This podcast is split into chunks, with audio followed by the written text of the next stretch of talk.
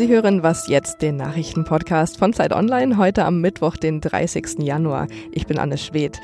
Heute sprechen wir über die neuen Entwicklungen in Sachen Brexit. Außerdem fragen wir uns, warum wollen plötzlich alle wieder zum Mond?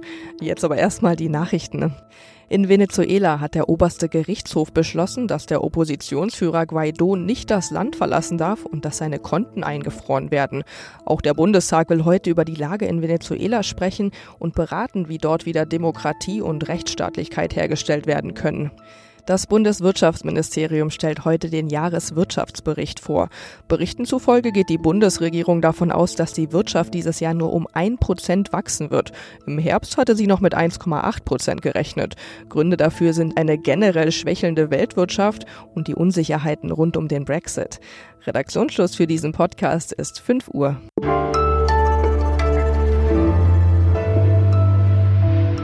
Hallo und herzlich willkommen zu einer neuen Folge von Was jetzt? Hier ist immer noch Anne Schwedt. Das Brexit-Drama in Großbritannien geht in eine neue Runde. Der Austrittsvertrag von Premierministerin Theresa May wurde ja im Parlament abgelehnt und die Abgeordneten forderten daraufhin mehr Mitspracherecht. Das haben sie jetzt bekommen und durften Änderungsvorschläge einbringen und genau über diese Vorschläge hat das Parlament vergangene Nacht abgestimmt. Zacharias Zacharakis aus dem Politik- und Wirtschaftsressort von Zeit Online Online hat das alles ganz genau mitverfolgt. Ähm, Zacharias, es standen ja jetzt einige Vorschläge zur Wahl. Welche wurden denn angenommen und welche wurden abgelehnt? Ja, es wurde eine Menge von diesen Änderungsanträgen abgelehnt, aber der wichtigste, der abgelehnt wurde, war wohl der zur Fristverlängerung. Also die äh, Parlamentarier wollen nicht, dass der Brexit verschoben wird. Ähm, es soll weiterhin diese Frist am 29. März eingehalten werden. Zustimmung dagegen gab es für einen Änderungsantrag, der äh, vorsieht, dass unbedingt ein Abkommen mit der EU äh, gefunden werden muss. Und zwar muss die Voraussetzung für die Regierung gelten, dass nicht ohne einen Deal aus der EU ausgetreten wird. Und als letzten Punkt gab es noch Zustimmung für den Änderungsantrag, dass der sogenannte Backstop im Prinzip aus dem jetzigen Abkommen herausgelöst wird. Das ist die Regelung für die Grenze zwischen Irland und Nordirland. Also das will die Mehrheit der Parlamentarier neu verhandelt haben. Okay, also zusammengefasst, keine Verlängerung für den EU-Austritt, kein No-Deal und kein Backstop. Das sind ja jetzt dann aber alles irgendwie wieder Dinge, die Großbritannien nicht will. Und dabei hatte doch aber eigentlich die EU gefordert, dass Großbritannien jetzt mal sagt, was es konkret will. Ähm, Gibt es denn jetzt schon Reaktionen aus der EU auf diese neuen Abstimmungsergebnisse? Ja, die EU hat ziemlich klar und sehr schnell reagiert und noch am selben Abend, wenige Minuten nach der Abstimmung, gesagt, dass eigentlich nicht mehr weiter verhandelt wird, also dass auch alle 27 verbliebenen EU-Staaten sagen, das, was jetzt auf dem Tisch ist, das bleibt. Nichtsdestotrotz wird Theresa May jetzt noch einmal versuchen, in Brüssel mit den Verantwortlichen zu sprechen. Äh, was dabei jetzt dann herauskommt, ist aber vollkommen unklar und ähm, eigentlich die Aussichten auf größere Änderungen äh, sind nicht vorhanden, unseres Erachtens nach das klingt ja jetzt alles irgendwie wieder nach einer Pattsituation. Wie soll es denn jetzt weitergehen in, in Sachen Brexit? Ja, auch wenn die Parlamentarier sich gegen eine Fristverlängerung entschieden haben, ist äh, diese Option noch nicht vollkommen ausgeschlossen, zum Beispiel als ein Punkt. Also äh, auch der Punkt eines zweiten Referendums oder die Möglichkeit eines zweiten Referendums ist nicht ausgeschlossen.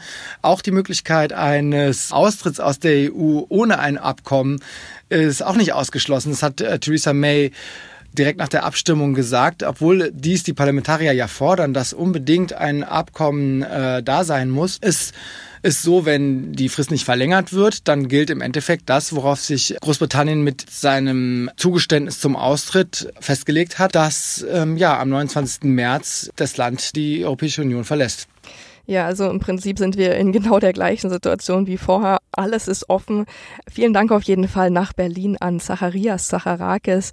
Und hier geht's jetzt weiter mit meiner Kollegin Simon Gaul.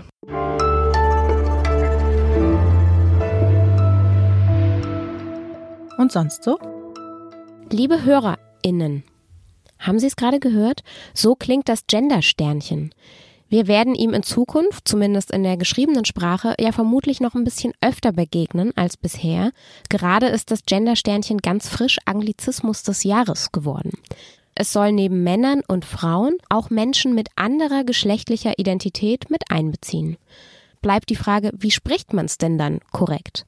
Und die Sprachwissenschaft, die hat darauf eine Antwort. Durch einen stimmlosen, glottalen Verschlusslaut wenn man jetzt wüsste, was das ist.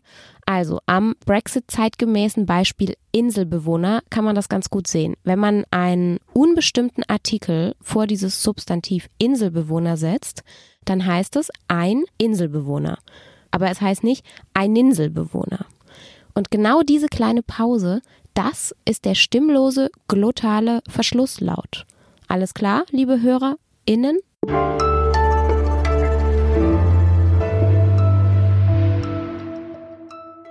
Vor fast 50 Jahren, nämlich am 21. Juli 1969, betrat Neil Armstrong als erster Mensch den Mond. Danach waren noch elf weitere Astronauten auf dem Mond. Der letzte war Gene Cernan, das war im Jahr 1972. Danach ließ dann das Interesse am Mond erstmal nach. Der neue Star im Weltraum, das wurde der Mars. Seit ein paar Jahren interessiert sich jetzt die Wissenschaft aber wieder für den Mond und meine Kollegin aus dem Wissensressort, Alina Schadwinkel, die weiß, warum das so ist und vor allem, was da gerade auch geplant ist. Hallo Alina. Hallo Simon. Wieso ist denn jetzt auf einmal der Mond wieder so interessant? Ja, der Mond ist aus mehreren Gründen wieder interessant. Vor allem politisch. Ähm, die USA waren die ersten und letzten, die Menschen zum Mond geschickt haben. Und sie wollen jetzt halt wieder zurück zu diesen glorreichen Zeiten, 50 Jahre nach der ersten Mondlandung. Andere Staaten, die noch nicht dort waren, sich aber gerne als Raumfahrtnation etablieren möchten, die schicken halt was zum Mond. Und äh, jüngst waren das die Chinesen mit ihrer unbemannten Landefähre. Und Indien und Israel wollen jetzt mit unbemannten Missionen folgen. Ich sage, das ist vor allem politisch. Der Mond ist nämlich auch interessant als Anreiz für technologischen Fortschritt. Wir befinden uns mitten in einem neuen Raumfahrtzeitalter, in dem eben sich nicht nur staatliche Organisationen den Weltraum erschließen wollen, sondern auch private Firmen. Also SpaceX von Elon Musk zum Beispiel, Boeing, Virgin Galactic, da ist so richtig Dynamik drin. Es gibt neue Raketen, neue Systeme, neue Stationen und die alle sollen eben den nächsten großen Schritt in der bemannten Raumfahrt ermöglichen, die Reise zum Mars und die Erforschung von weiter weggelegenen Ecken des Weltraums. Und mancher ist überzeugt, das geht nur, wenn wir eine Basis im All haben, bestenfalls am Mond. Aha, das heißt, der Mond ist sozusagen näher und einfacher zu erreichen und so der erste Schritt auf dem Weg zum Großziel Mars. Genau, manche wollen das gerne so haben, ja. Hm. Und was ist da jetzt konkret geplant? Du hast gerade schon kurz erwähnt, so eine Station außerhalb des Mondes. Was ist das genau? Genau, wir besitzen ja momentan, also wir im Sinne von die Menschheit besitzt momentan die internationale Raumstation, die ISS. Die soll aber eigentlich 2024, aller spätestens 2030 abgewickelt werden. Und deswegen gibt es Pläne für eine neue internationale Basis und die soll dann eben in Mondnähe sich befinden, also so rund 385.000 Kilometer von der Erde entfernt. Ähm, heißt etwas sperrig Lunar Orbital Platform Gateway.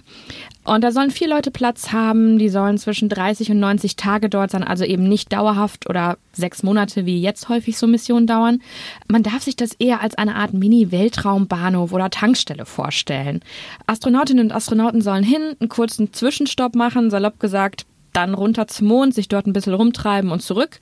Oder aber voll tanken, Proviant auffüllen und weiter ins All, irgendwann dann gar mal zum Mars.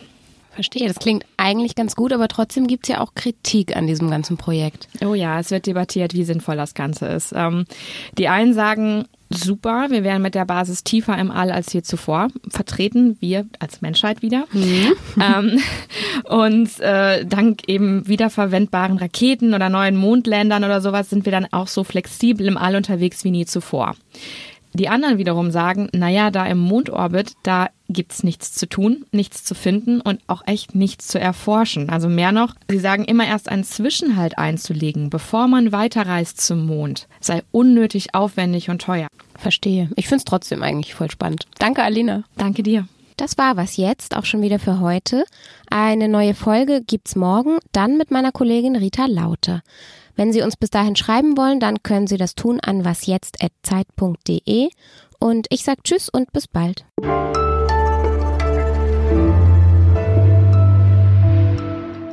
Hast immer so schön gesagt, wir, die Menschheit. Ja, ja, ich finde schon, das ist ein Gemeinschaftsprojekt. Und das Schöne ist ja wirklich, dass bislang wir im Weltraum über politische Differenzen hinweg agieren.